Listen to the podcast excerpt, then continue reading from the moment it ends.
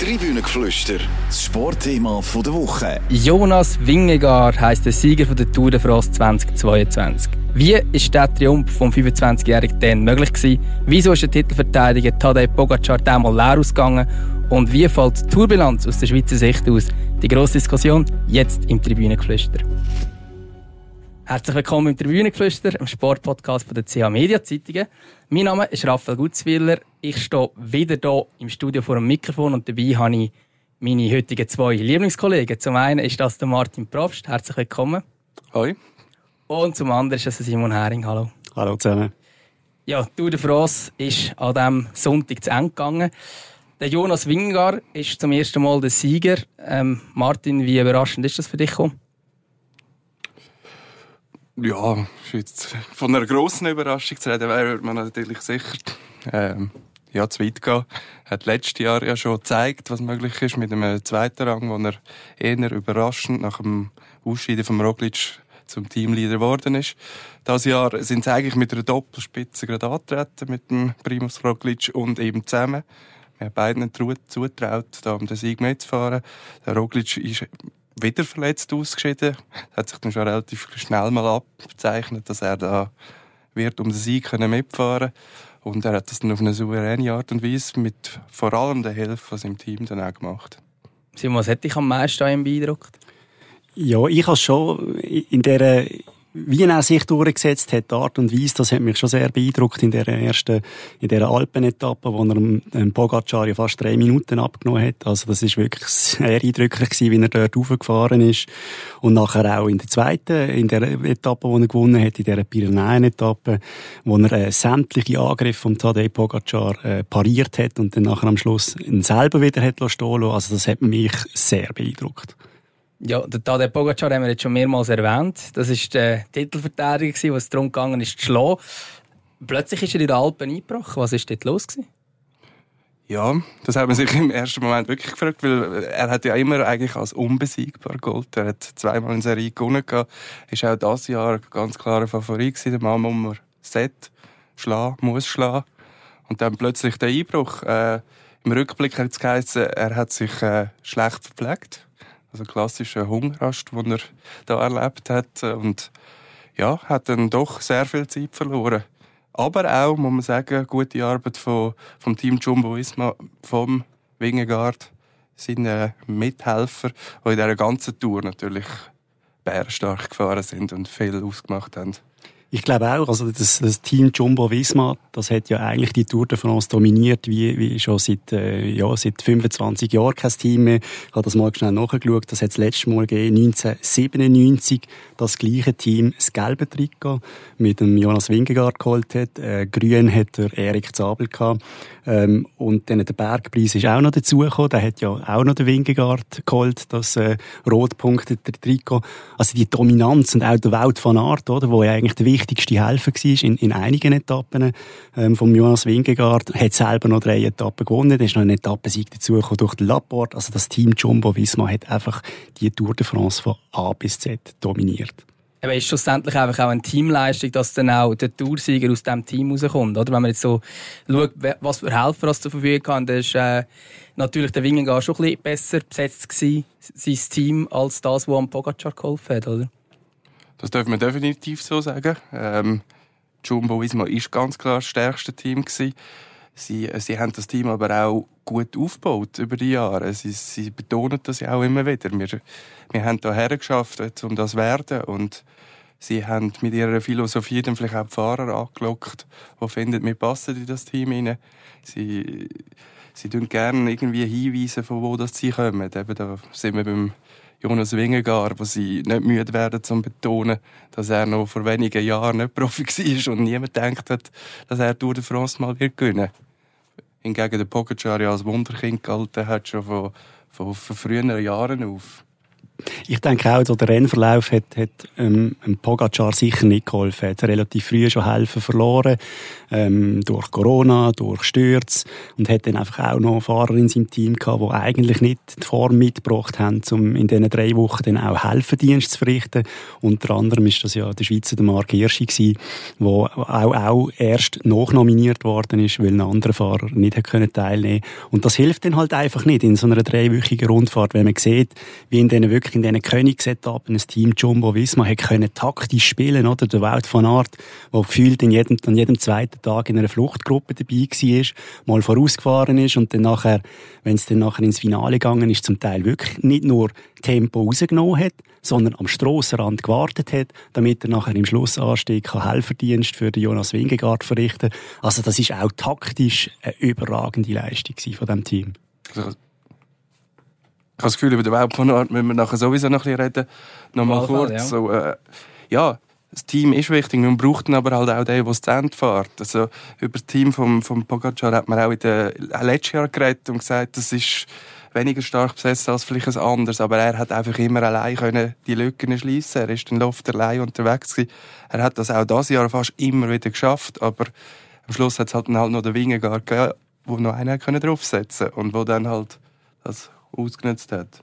Ja, ich denke auch. Es hat eigentlich nur die zwei Etappen, wo der Wingegaard nachher gewonnen hat, wo er die Differenz gelegt hat. Sonst insgesamt in den ersten Wochen oder bis zu dem Einbruch von Pogacar hat er eigentlich den stärkeren Eindruck hinterlassen. Er ist ja auch der endschnellere Mann. Er hat ja wirklich den staccatoartigen Antritt, der ihn unverwechselbar macht. Und da hat er eigentlich auch in jeder Etappe, wenn es mal noch irgendwie noch 100 Meter äh, bergauf gegangen ist vor dem Ziel, hat er ja auch jedes Mal noch irgendwie seine Gegner beeindruckt mit einem Schlusssprint, oder? Also hat er wirklich markiert und man hat das Gefühl, ja, der ist einfach der Mann, der am besten in Form ist.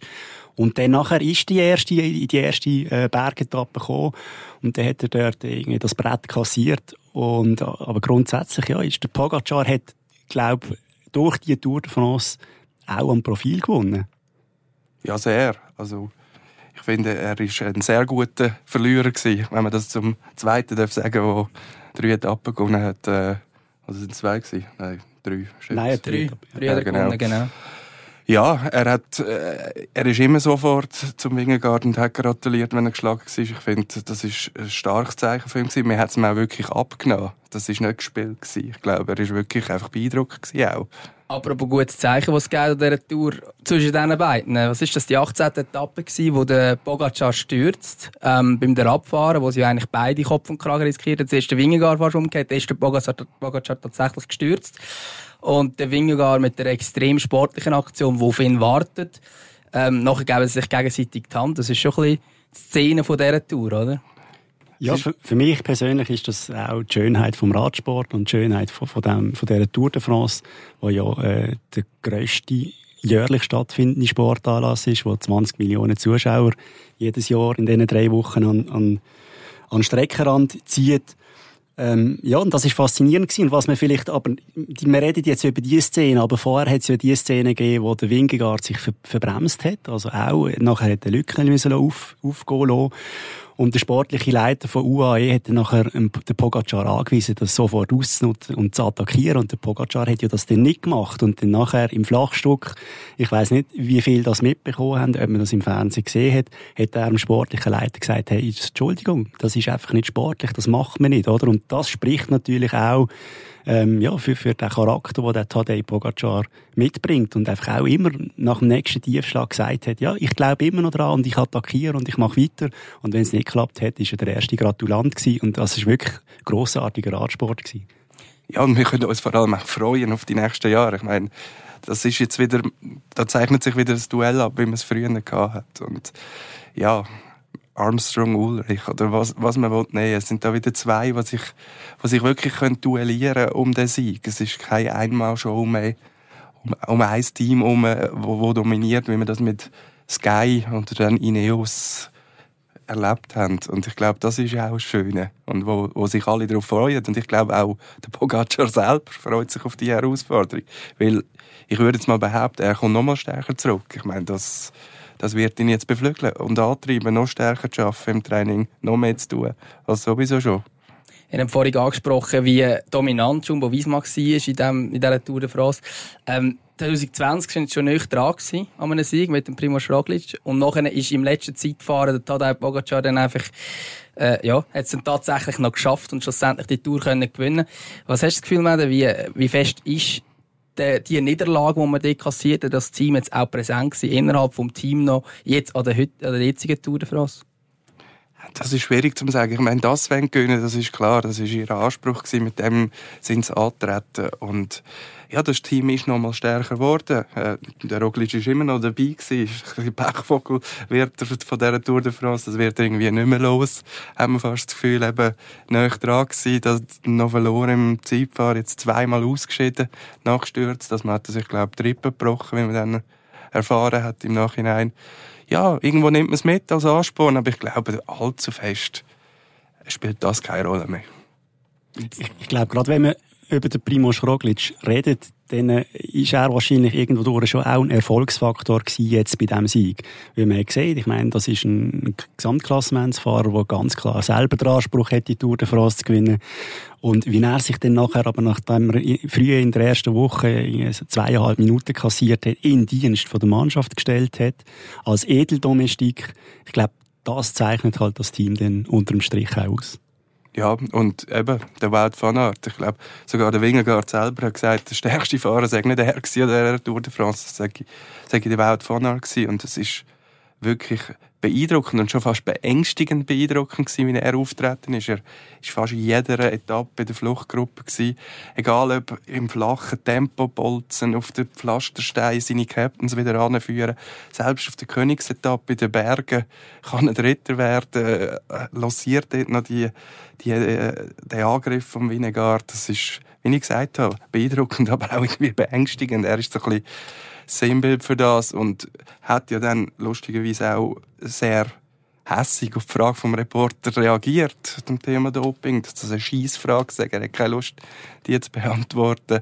Dann gleich noch etwas gesagt, aber, aber trotzdem, der, der Verdacht, der Radsport, der wird nicht los.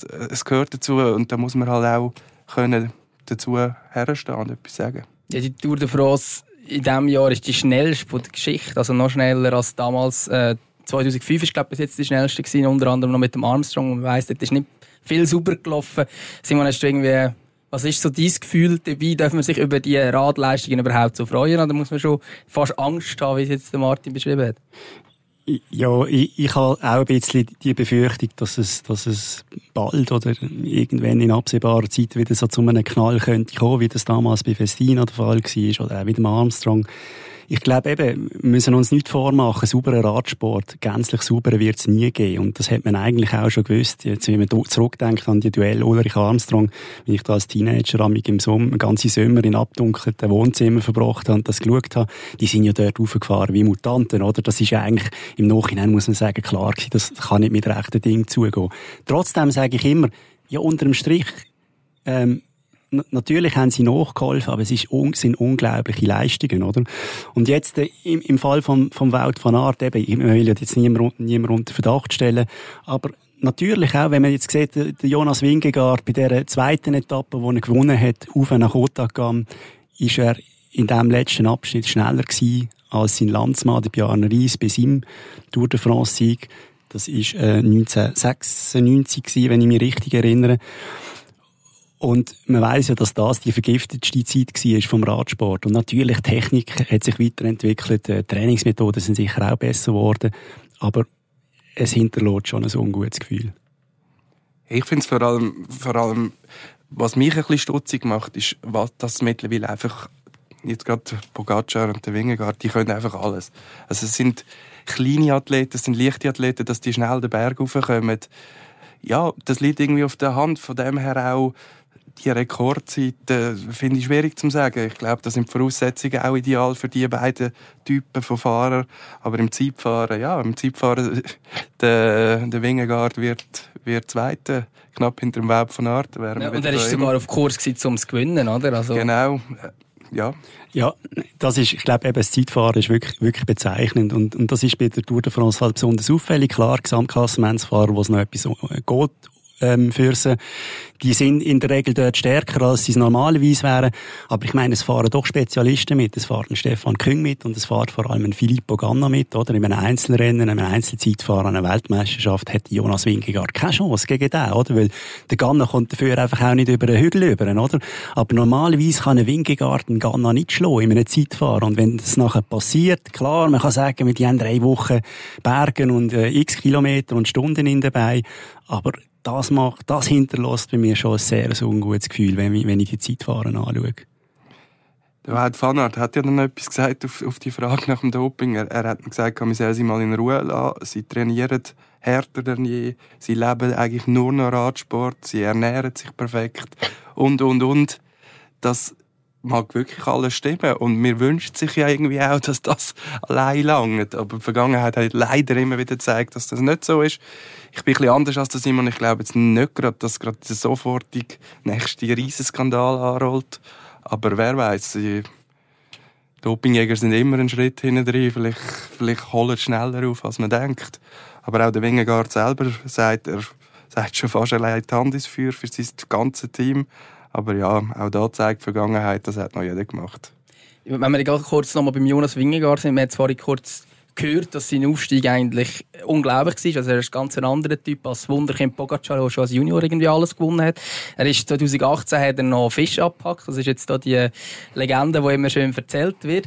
Und dann ist es offenbar so gewesen, dass kein Profiteam an ihm Interesse hatte, außer Jumbo Wiesmann, was ja schon mal speziell ist, wenn gerade so ein grosses Team dann Interesse daran hat. Und der hat sich eigentlich Jahr für Jahr gesteigert, bis er dann eben 2021 schon zweit wurde Tour de France und jetzt der grosse Triumph. Wie kann man das, wenn wir jetzt eben weggehen wollen, auch von, dem, von dieser Thematik Doping und so weiter, wie kann man das irgendwo durch begründen? Wie ist das möglich, dass plötzlich einer so gut ist? Also ein Stück weit hat das Team vielleicht auch einfach das, das Richtige losgezogen und der Jackpot knackt damit. Ich meine, so eine Leistungsentwicklung, äh, ich würde jetzt nicht behaupten, ist nur mit Doping möglich. Das ist durchaus denkbar, gerade in einem Umfeld, wo er sich um sehr wohl fühlt und vor allem, wo er lange Zeit nur hat dürfen. Also er ist ja eigentlich der zweite starke Mann gewesen, hinter dem Roglic, ein Helfer. Er hat nicht, Im letzten Jahr hat er eigentlich relativ befreit dürfen die Tour de France den Zent fahren, ist zweiter geworden, das riesen Ding. Ich glaube schon, dass das beflügelt. Und dann bringt er offenbar auch von Grund aus die Fähigkeit mit, mit, mit diesen Situationen umzugehen. Also ich glaube, da spielen viele Faktoren zusammen. Er hat körperlich, wir haben es vorher gesagt, gerade für Berge, hat er ideale Voraussetzungen mit seiner Körpergröße. Er ist, glaube ich, 1,75 groß und 60 Kilo schwer. Genau, genau das. Kann das aber offenbar paaren mit, mit, mit, mit unglaublichen Wattzahlen, wo er dann auch im Zeitfahren treten Und ja, ich glaube, da muss man, und das darf man auch sagen, enorm viel investieren. Und das hat er wahrscheinlich in diesen, was sind jetzt, sechs, vier Jahren seit dem Fisch, wann ist das gewesen? 18 oder was hat es immer gerissen? Mhm wahrscheinlich auch gemacht, mit der Unterstützung vom Team. Ich, ich glaube, man darf bei aller äh, Zurückhaltung und Skepsis, wo halt jetzt einfach die Doping-Geschichte ähm, von dem Sport mit sich bringt, nicht vergessen, dass es einfach auch ein sehr, irgendwo durch auch sehr ein ehrlicher Sport ist, oder? Also wer hart schafft, wird belohnt und man darf auch, man muss auch unbedingt wissen, dass im Radsport wird sehr wissenschaftlich geschafft, oder? Ähm, also es gibt wenig Sportarten, wo man so viel Leistungsmessungen hat äh, wie im Radsport. Ein sehr gutes Beispiel ist ja Ineos, die haben das auf, auf die Spitze getrieben und äh, in einer von der ersten schweren Bergetappen ist das sehr interessant gewesen, zum sehen, wo sich der Pogacar und der Wingegaard gegenseitig bekämpft haben, also gegenseitig Angriff und das ist ja das, was dann nachher sehr weh tut in der Schlussphase von einer Etappe. Und der Geraint Thomas, der ja am Schluss sehr guter Dritter geworden ist, aus dem Ineos-Team, der ist dann immer wieder abgehängt worden, hat aber einfach sein, sein Tempo durch, durchgefahren, oder? Ist nie in den roten Bereich hineingegangen und ist dann nachher als dritte Zeit gleich mit diesen zwei über die Ziellinie gefahren. Und das ist nicht gewesen, weil er die Angriff nicht hätte können parieren, sondern weil er genau gewusst hat, ähm, das ist die schonendste Art zu fahren für meine Körperkonstitution, oder? Und das ist eben auch noch das Interessante am Radsport. Es wird sehr wissenschaftlich geschafft, es ist sehr taktisch, also da ist so viel drin. Der Thomas, gut, dass du ihn ansprichst, er hat für mich das Zitat von dieser Tour de France geliefert, äh, nach, nach der Etappe, wo, wo, wo ein Helfer jetzt äh, vom Pogacar mit dem äh, McNulty da plötzlich, äh, ja, ich glaube bis kurz vor der Ziellinie hat er, glaube zwei grosse Berge überfahren oder sogar drei mit einer unglaublichen Leistung. Und der Sharon Thomas hat ihn nach dem gratuliert und gesagt, super, äh, beeindruckend. Er würde aber gerne auch mal so ein Morgen essen, wie er. Ist wahrscheinlich nicht ganz korrekt zitiert, aber ich glaube im Sinn sicher so. Und das sagt ja schon etwas aus. Also selbst unter den Fahrern ist ja der Verdacht nicht immer einfach von der Hand zu weisen immer ein bisschen äh, Verdacht schwingt immer ein bisschen mit. Aber was jetzt schon auch auffällig ist, jetzt bei dieser neuen Generation von der, von der Velofahrer, jetzt eben Wingegaard, äh, Pogacar, auch äh, Thomas Pitcock zum Beispiel, die können irgendwie gefühlt alles. Also die können auch, eben Pitcock ist, ist äh, Mountainbike-Olympiasieger und oder Tour de France kann da einfach unglaubliche Leistungen vollbringen. Ähm, sind die Velofahrer heutzutage viel besser ausgebildet als die alte Generation, die man irgendwie im Kopf hat, die dann einfach entweder sind es gute Rundfahrer oder eben gute Zeitfahrer oder sind dann einfach Mountainbiker und bleiben dann am Mountainbiker und die können irgendwie so ein bisschen sehr vieles. Also ich glaube, man muss ein bisschen unterscheiden. Der Wingegaard und der Pogacar haben, glaube ich, von der Grundkonstitution her sind sie Gesamtklassementsfahrer. Und die anderen zwei Beispiele, die du genannt hast, also der Wout van Aert und der Tom Pitcock, das sind so Alleskönner. Also die kommen vom Cyclocross. Und das sieht man übrigens auch sehr gut die können einfach alles. Die sind technisch deutlich besser als Leute, die auf nur Rennvelo gefahren sind, also Strassenvelo. Die sind in der Abfahrt einfach technisch besser, oder? Und der Welt van Art, der ist jetzt wirklich einfach ein Alleskönner, oder? Der, der kann Klassiker gewinnen, der gewinnt Sprint, kann auch ein Zeitfahren an einer Tour de France gewinnen und wie wir jetzt gesehen haben, auch in einer Königsetappe in der Tour de France mithalten. Ähnlich ist es, ist es beim Tom Pitcock. Der ist 22, ähm, ist Mountainbike-Olympiasieger. Das ist ja auch eine sehr technische Raddisziplin. Hat jetzt die Etappen auf der d'Huez gewonnen. Unter anderem auch mit sehr guten Abfahrten. Ähm, ja, das ist einfach offenbar die beste Ausbildung, die man haben kann im Radsport. Das Cyclocross. Ja, ich glaube, das hat ja auch Swiss Cycling erkannt. Ich glaube, Raffi, du hast mal Geschichte darüber gemacht, oder? Das, wie wichtig dass das wird, die breitere Aus Grundausbildung zu haben. Und ja, wahrscheinlich kannst du da gerade noch mal ein bisschen etwas sagen, wie das dort Philosophie, die auch Swiss Cycling sieht und verfolgt. Ja, genau. Swiss, Swiss Cycling ist eigentlich dort so ein bisschen die Philosophie, dass jeder Velofahrer oder Velofahrerin auf dieser Disziplin soll antreten, wo sie ja die besten äh, Grundvoraussetzungen Das heisst, wenn jemand vom Mountainbike kommt, aber eigentlich perfekten Körperbau eben à la Wingegar hat, wo man sagt, hey, das wäre eigentlich ideale Postur zum Klettern, dass man dann auch die dementsprechend umschult, aber dass man sie eben auch in allem fördert. Also jetzt gerade Mark Hirschi ist sehr lange auch Bahn gefahren und durch das äh, auch ein, ein Stefan Bissecker, oder, kommt von der Bahn her und dann hast äh, je nachdem dann auch Voraussetzungen, die dann dort, äh, durch das dir kannst aneignen, oder? Und ich denke, da hat man sich schon auch ein bisschen das Vorbild genommen an denen, die wir jetzt vorhin gehört haben, oder auch von einem Matti van der Poel, oder? Das ist auch noch ein bekannter Name, der der Tour de France jetzt dem mal nicht so aufgefallen ist, aber gleich eigentlich auch in die Kategorien gehört, oder? Wo man weiss, hey, die sind irgendwo überall gut. Und kommt dazu, die Streckenplaner von der Tour de France fördern das ja jetzt auch noch mit, mit wie sie die, äh, die Rundfahrt gestalten. Eben, sie bauen Pavé-Sektoren ein, die jedes Jahr für viel Kritik sorgt. Sie aber auch sagen, ein kompletter Rundfahrer muss auch das können. Und ich meine, ich, ich erinnere mich an Zeiten, da hat's hat es solche, die sind den Berg geflogen. Ich glaube, der Andi Schleck, aber er hat so Angst gehabt zum Hinnen runterfahren, dass er, dass er dann immer wieder eingeholt worden ist. Und ja, der Pogacar hat es jetzt umgehauen und der Winegard auch fast. Wenn die ein absolutes Limit gehen, dann ist es gefährlich, runterzufahren. Aber dann hilft es auch da hilft es wieder einen Web von Arzt haben. Und der führt dich dann schon ab, so jede Kurvenfahrt genau im richtigen Tempo rein.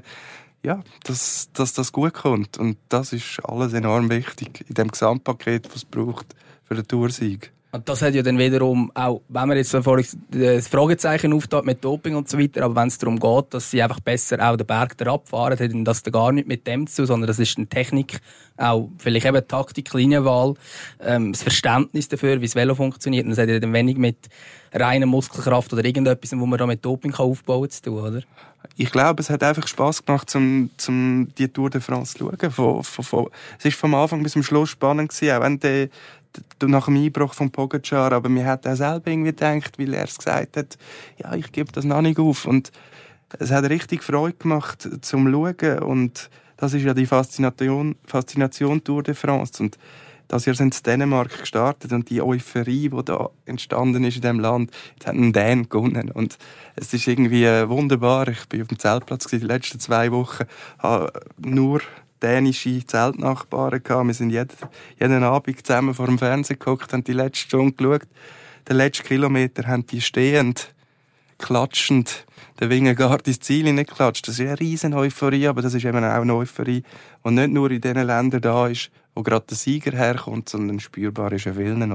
Ja, ich glaube, das hat man auch sehr gut gesehen in diesen zwei Etappen, die durch die Schweiz geführt haben, oder? Mit dem Etappenort Lausanne. Also ich habe selber gestaunt, wie viele Leute dort am Streckenrand gestanden sind. Und das ist für mich, zeigt halt einfach auch wieder das Faszinosum Tour de France, wie du es gesagt hast. Ich glaube, es gibt ganz wenige Veranstaltungen, die diese Ausstrahlung haben. Kann ich nur zustimmen. Ja, es ist, es ist ein, ein Fest über drei Wochen. Man, man sieht es auch, wenn man Fernsehen schaut. Man muss nur schauen. Egal, was durchfährt, die Leute stehen dort. Jetzt haben wir schon bald 25 Minuten geredet und wir haben noch nicht über die Schweiz geredet. Was es, glaube ich, auch etwas darüber aussagt, wie aus Schweizer Sicht die Tour de France gelaufen ist. Oder da können wir, glaube ich, nicht mega glücklich sein damit. Ja, ich glaube, man kann es zusammenfassen mit Pleiten, Pech und Pannen angefangen mit dem Prolog, wo der Stefan Bissek gestürzt ist. Der Stefan Küng hat auch nicht können mitreden um einen Sieg. Genau das Gleiche jetzt im Zeitfahren.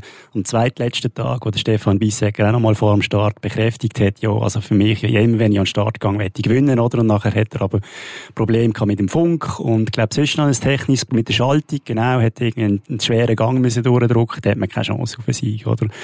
Der Stefan Küng hat mal etwas probiert, ist, glaube mal Etappe Vierter geworden, hat dann einfach beim letzten Angriff nicht mehr mitgehen Er hat mehr so ein bisschen auf sich aufmerksam gemacht, weil er äh, in einen Vertragspoker gestiegen ist. Ähm, er ist im Moment zwar noch unter Vertrag bei Gruppama, will aber ein bisschen mehr Freiheiten, will ein bisschen mehr ähm, auch bei den Klassikern können angreifen und dann haben wir noch den Silvan Dillier, der hat ein unauffälliges Rennen gefahren und der Marc Hirschi, der ist völlig außer Form gewesen. Ich glaube, das darf man so sagen. Ähm, und das ist dann auch schon mit den Schweizer, leider. Ja, sehr gut zusammengefasst. Ich glaube, da muss ich nicht viel mehr dazu sagen. Einzig und allein schade. Wir, wir würden sich natürlich mal wieder wünschen, dass Mark Hirsch jetzt zeigt, äh, mit seiner Etappensieg dann, dass die Schweizer durchaus können mitreden Ich glaube, bis zum Gesamtklassement wieder einer, der ganz vorne wird mitfahren können. Müssen wir noch ein träumen. Es gibt Ansätze da. Gino Meder trauen zu viele zu. Aber ja, auch er in dieser Saison aufgezeigt bekommen, dass das dann schon nicht einfach so passiert. Ja genau, er ist ja der Tour de Romandie ähm, Zweiter geworden, gesamthaft, aber nachher dann eben der Tour de Suisse hat es dann irgendwie nicht mehr so funktioniert. Ähm, und jetzt eben auch gar nicht dabei gewesen. Und jetzt noch der Mark Hirschi, das ist ja schon äh, irgendwo durch auch fast ein bisschen tragisch, wenn man sieht, dass sich der, wo man noch vor zwei Jahren auch zu Recht irgendwie auch so ein bisschen aufgejubelt haben. Man hat sich gefreut, dass wieder da ein äh, Schweizer tatsächlich kann mithaben an der Tour de France, eine Etappe gewinnt. Ähm, ich glaube, bei drei Etappen ist er recht vorne dabei gewesen um den Kampf. Er ist schlussendlich als ähm, kämpferischer Fahrer ausgezeichnet worden von der Tour de France 2020. Und jetzt zwei Jahre später, oder eigentlich sogar ein bisschen weniger als zwei Jahre später, weil dort war es ja im Herbst, gewesen, ähm, wieder 127, also kämpft sich irgendwie noch knapp ins Ziel. Ja, ich glaube, es ist, ist sehr vieles nicht gut gelaufen für ihn in letzter Zeit. Er hat ja noch die Hüftoperation gehabt und nachher hat er müssen Anpassungen am Velo vornehmen mit, mit der Satteleinstellung etc. Und jetzt, der hat er vor der Tour des Suisse den GP Aargau gewonnen. Ähm, man hat man gedacht, ja doch, er kommt langsam wieder in Form. Und bei ihm ist es lustig, es ist noch schwierig zu sagen, wie gut ist er überhaupt in Form gewesen, weil bei der Tour des Suisse hat er massive technische Probleme gehabt mit der Schaltung. Da hat sein Team kurz vorher noch irgendwie an dem Schaltungssystem etwas geändert, was sehr außergewöhnlich außergewöhnlich ist. Und nachher hat er Corona bekommen, oder? Und jetzt ist er einfach völlig außer Form und wahrscheinlich hat kein Selbstvertrauen. Also, ja, er ist ein absoluter Pechvogel in den letzten Wochen. Mich würde es auch mal noch enorm wundern, ob er rückblickend den Wechsel wieder vom Team machen würde. Er war in einem Team, das genau das wie er Fahrt äh, gemacht hat an dieser Tour de France. Sehr angriffig. Immer wieder jemanden in eine Fluchtgruppe geschickt. Sie sind auch sehr erfolgreich gewesen. Nur der Hirschi hat gewonnen, auch seine Teamkollegen haben Etappe gewonnen. Er ist dann einem Reiz gefolgt vom, vom grossen Team, von, von Emirates. Und ja, dann ist er halt vielleicht in eine andere Rolle gerutscht. Und was spielt da noch eine Rolle? Natürlich war er ein Pechvogel. Er kämpft, glaube ich, auch immer noch mit Spätfolgen von einer Corona-Erkrankung, wie man gehört hat. Ja, aber auch das andere ist für mich, um den Kreis ein bisschen schliessen, das zeigt wieder, wie entscheidend auch ist. Passt das Team, passt man ins Team rein als Fahrer? Und ich glaube, da hat Jumbo jetzt zumindest die Tour de France gibt, eben schon wahnsinnig perfekt zusammengestellt. Ich meine, der Wout van Aert wird verglichen mit, mit Medi Merckx, er will alles gewinnen, aber auf der letzten Etappe, die er letztes Jahr gewonnen hat, auf der Champs-Élysées, verzichtet er darauf und fährt mit dem Team alle zusammen gemütlich rein, um den Moment zu geniessen. Auch das sagt irgendwie etwas aus über das Team, was da gerade stimmt.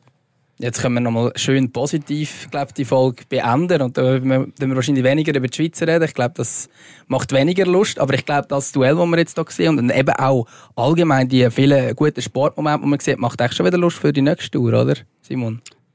Absolut. Also, ich freue mich schon auf die Giro aber noch viel mehr auf die nächste Tour de France. Ich werde vielleicht gleich noch die Episode erzählen, die mir am meisten in Erinnerung bleiben wird. Ist war, die Sprinter, die, werden, die, die müssen ja immer das Zeitlimit einhalten, dass sie zur nächsten Etappe noch dürfen starten. Und oft kann das echt hart werden, wenn es einen Schlussanstieg gibt, oder? Weil die sind massiger gebaut.